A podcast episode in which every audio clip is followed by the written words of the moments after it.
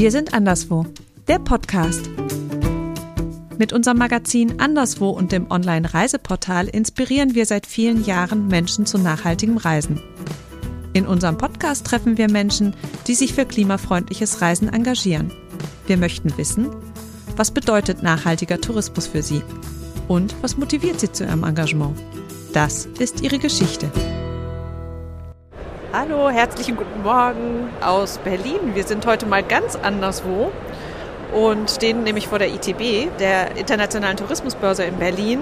Dieses Jahr das allererste Mal nicht als ähm, Besuchermesse. Das heißt, ihr habt leider nicht die Möglichkeit, euch selber für euren Urlaub Inspirationen zu suchen, aber das ist auch gar nicht schlimm, weil dafür sind wir da.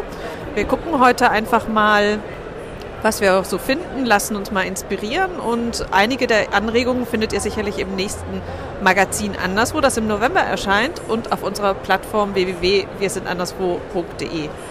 Mein Name ist Christina Kühne und ich bin heute gar nicht alleine, denn an meiner Seite ist Redakteurin Katharina Garus. Guten Morgen. Ja, guten Morgen. Hallo auch von meiner Seite. Ich bin auch schon mega gespannt auf die ITB, weil für mich ist es die erste ITB. Und wir stehen jetzt gerade hier vor der allerersten Halle, haben gerade unsere Jacken abgegeben. Was sehen wir? Wo stehen wir? Bella Italia. Also Italien hat hier schon mal ordentlich aufgefahren und echt große Messestände aufgebaut. Und ich krieg direkt spontan Urlaubslust.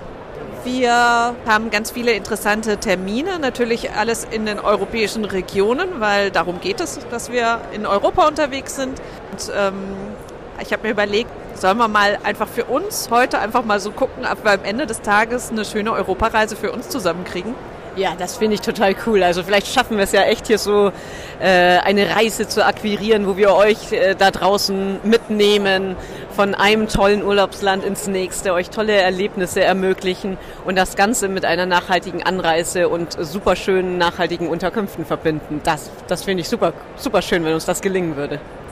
Also bei Italien fällt mir auch immer gleich Kulinarik ein. Das ist für mich beim Reisen auch schon echt immer wichtig, dass es richtig leckeres Essen gibt. Ähm, was machst du denn gerne? Worauf achten wir für dich? Definitiv auch Essen. Ich bin ja gern auch ähm, sportlich aktiv draußen in der Natur unterwegs und ganz nah dran ähm, an Luft, Wald, Bergen, Flüssen und ähm, das macht hungrig. Es gibt ja auch immer noch so die Urlaubstypen Berg oder Meer. Berg oder Meertyp? Oh, beides in Kombination am liebsten. Sardinien zum Beispiel, oder? Prima. Gut, fangen wir in Italien an, würde ich sagen. Ci sono molto belle da vedere. Noi siamo ad esempio nella zona del nord, al centro, nella zona che si chiama Valle dei Nuraghi. Am Stand von Sardinien kommen wir ins Gespräch mit Antonio Fidel Mereu. Der erzählt uns ein bisschen was über den Norden von Sardinien, besonders über das Zentrum. Da gibt es eine Gegend, die heißt Valle dei Nuraghi. Das Besondere dort ist, dass man dort im Umkreis von ganz wenigen Kilometern ein enormes kulturelles Erbe findet. Die Gegend ist aber auch berühmt ähm, durch kulinarische Spezialitäten, besonders durch süße Sachen. Ähm, da gibt es die Copolette aus Ozieri, aber auch zum Beispiel ein Gebäck, das heißt Teriki. Das wird hergestellt aus süßem Teig und ist gefüllt mit Marmelade, die aus Traubenmost hergestellt wird. Trova ja, in der Landesmitte im Norden gibt es auch eine Menge schöner Angebote, was man so unternehmen kann. Und die Preise sind dort auch ziemlich moderat, auch im Sommer. Jetzt im Vergleich zur Küste, wo einfach immer sehr viel los ist. Na, das Valle dei Nuraghi ist so zentral gelegen, dass man in 30, 40 Minuten sowohl an der Ost- als auch an der Westküste sein kann. Und man ist also einfach immer frei zu wählen, was man gerade möchte. Wählen zu können zwischen Bier, Fritten oder Schokolade wäre natürlich auch nicht verkehrt. Ja, muss man nach Belgien, würde ich sagen. So, Belgien, da waren wir gerade. Ja, unser westlicher Nachbar, super spannendes Land, meiner Meinung nach auch ein bisschen unterschätztes Land, gerade wenn man sehr gerne nachhaltig auf dem Fahrrad unterwegs ist, weil da ist Belgien echt eine Reise wert. Und wenn man, um das Thema Essen zurückzukommen, wenn man dann hungrig irgendwo ankommt, die lassen einen nicht hängen, ne? Die lassen einen nicht hängen, äh, sowohl was feste Nahrung anbelangt, als auch was flüssige Nahrung anbelangt, weil äh, Belgien ohne Bier geht natürlich überhaupt gar nicht, genauso wie Belgien ohne Fritten oder Belgien ohne Schokolade. Damit hat man eigentlich schon ein Dreigangmenü, würde ich sagen. Du fährst ja selber total viel Rad. Was würdest du jetzt machen, wenn du dir das jetzt mal so zusammenstellen könntest? Wo würdest du hin? Also das Tolle an Belgien ist, dass es super viele Möglichkeiten gibt. Die haben halt eine tolle ähm, Fahrradinfrastruktur mit äh, klasse Radwegen, den sogenannten Ravels, ähm, auf denen man echt ganz entspannt meistens, also zum allergrößten Teil asphaltiert durch die Gegend rollen kann.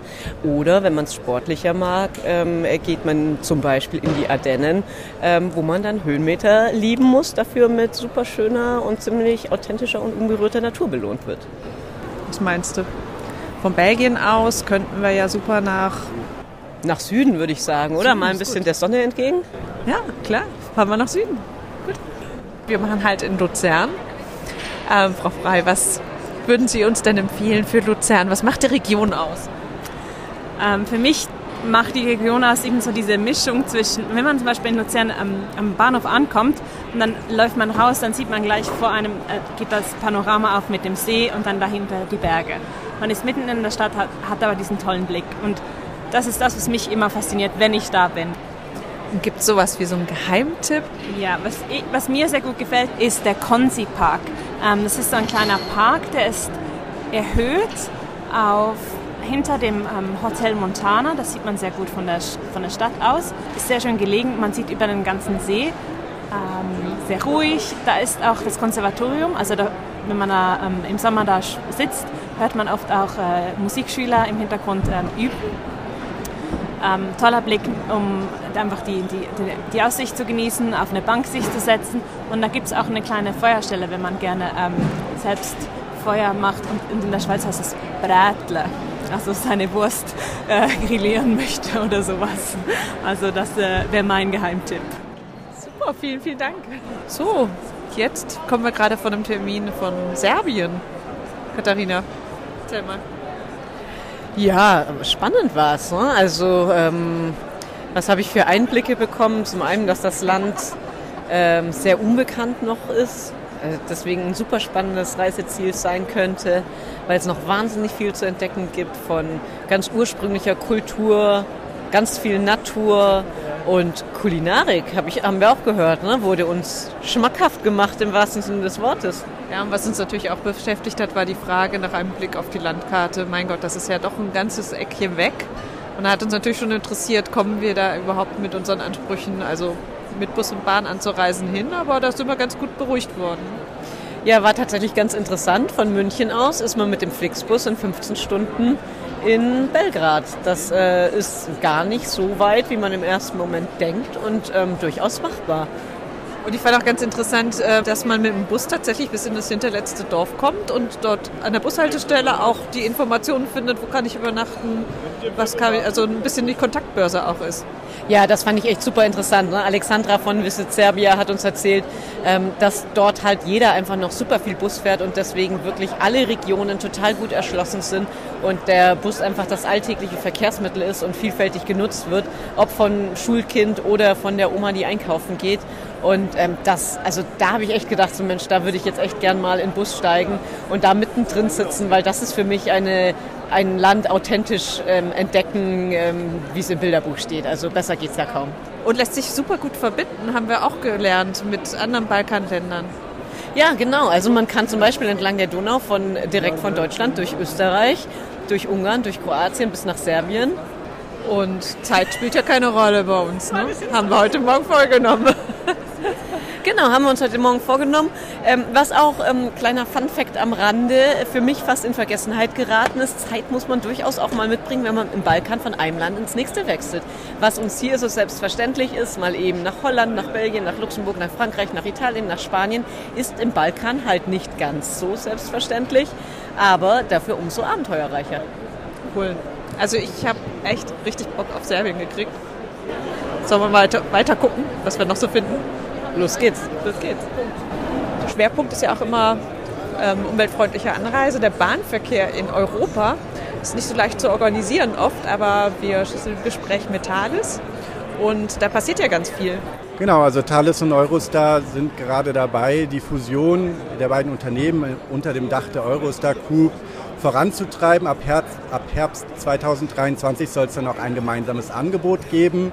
Ähm, man kann dann zukünftig, voraussichtlich auch von Deutschland aus, aus den Städten in NRW, vor allem auch Köln, äh, Düsseldorf, Aachen, ähm, über Brüssel nach London. Wie das Angebot dann aussehen wird, das bleibt spannend. Das wird sich jetzt in den nächsten Monaten ähm, wird das äh, besprochen, wird das äh, geklärt und da wird es dann ganz viele neue News zu geben und ähm, ja, wir bleiben dran und informieren.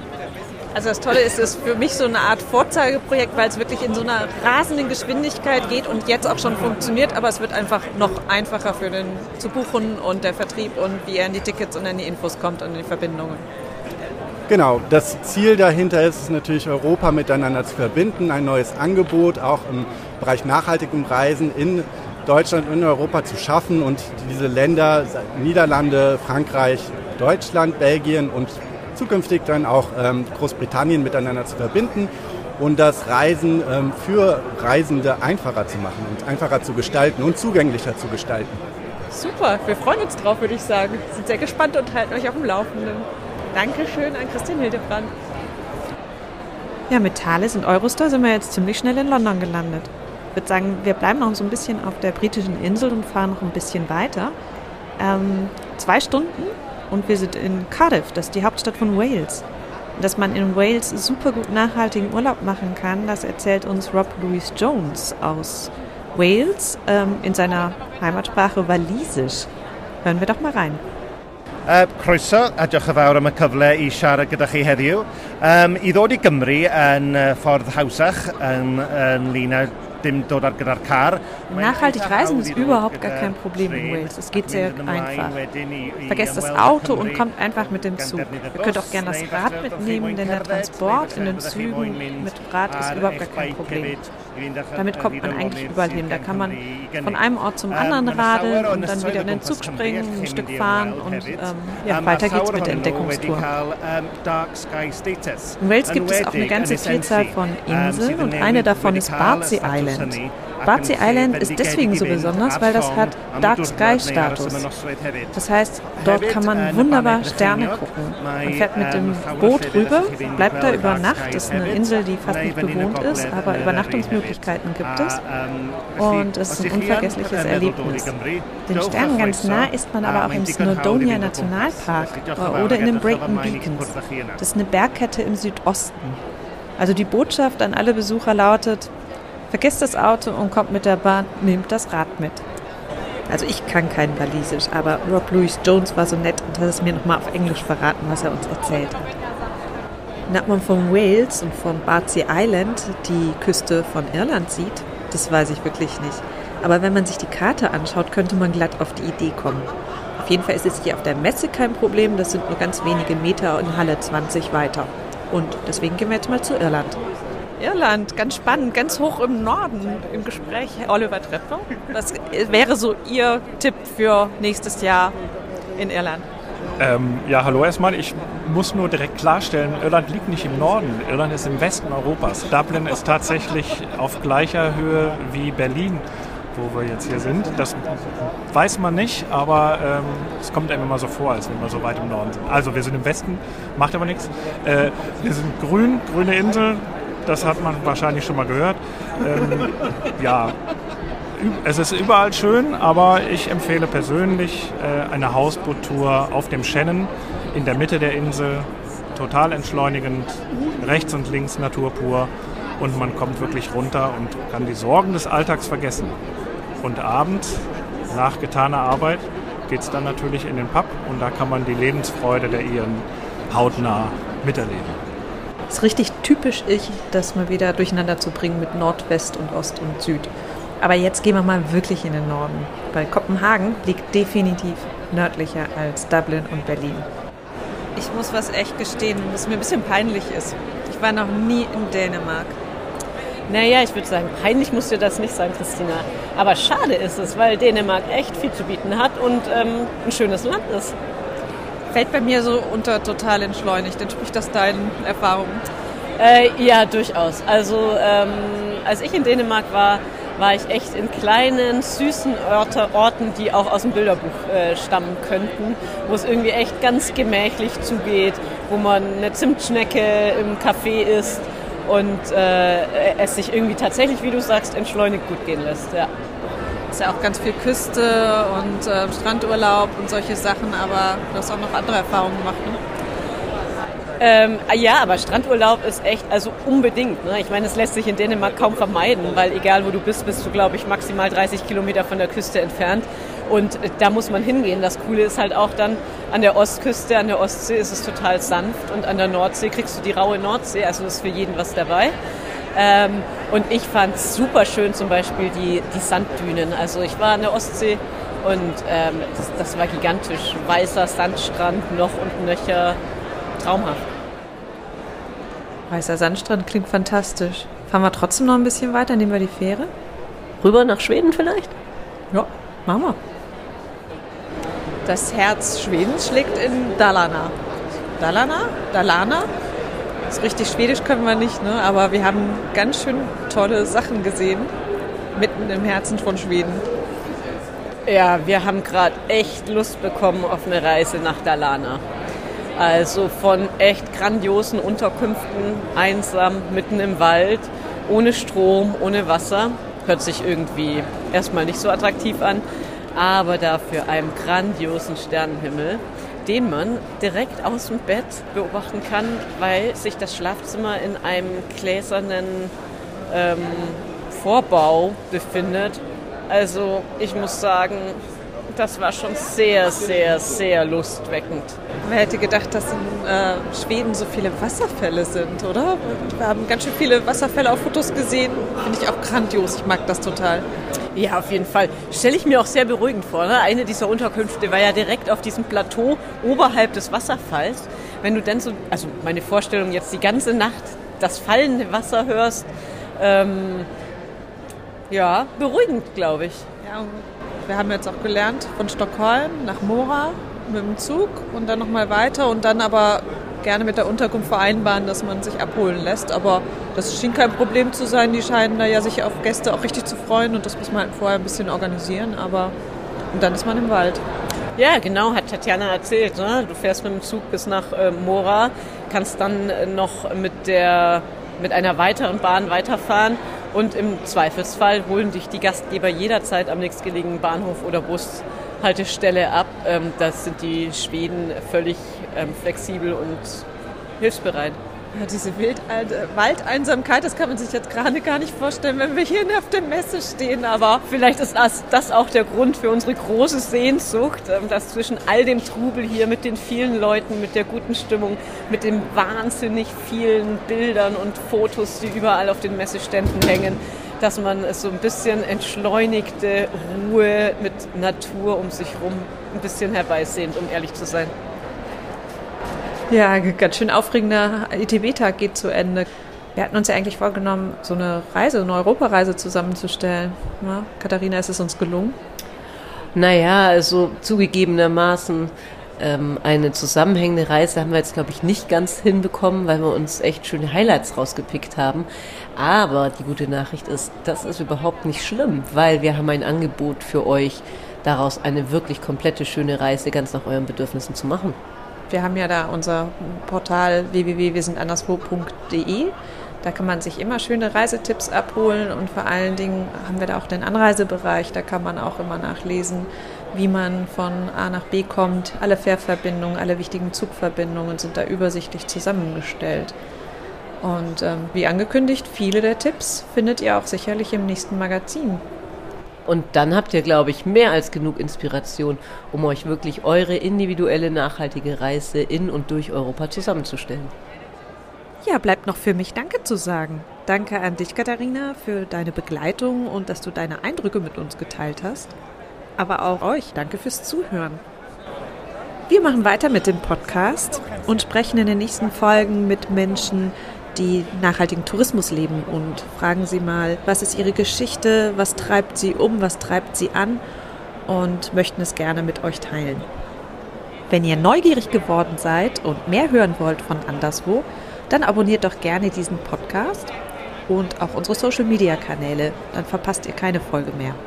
Ähm, auf Social Media könnt ihr uns natürlich auch gerne einfach Kommentare und Feedback hinterlegen. Vielen Dank fürs Zuhören und bis bald.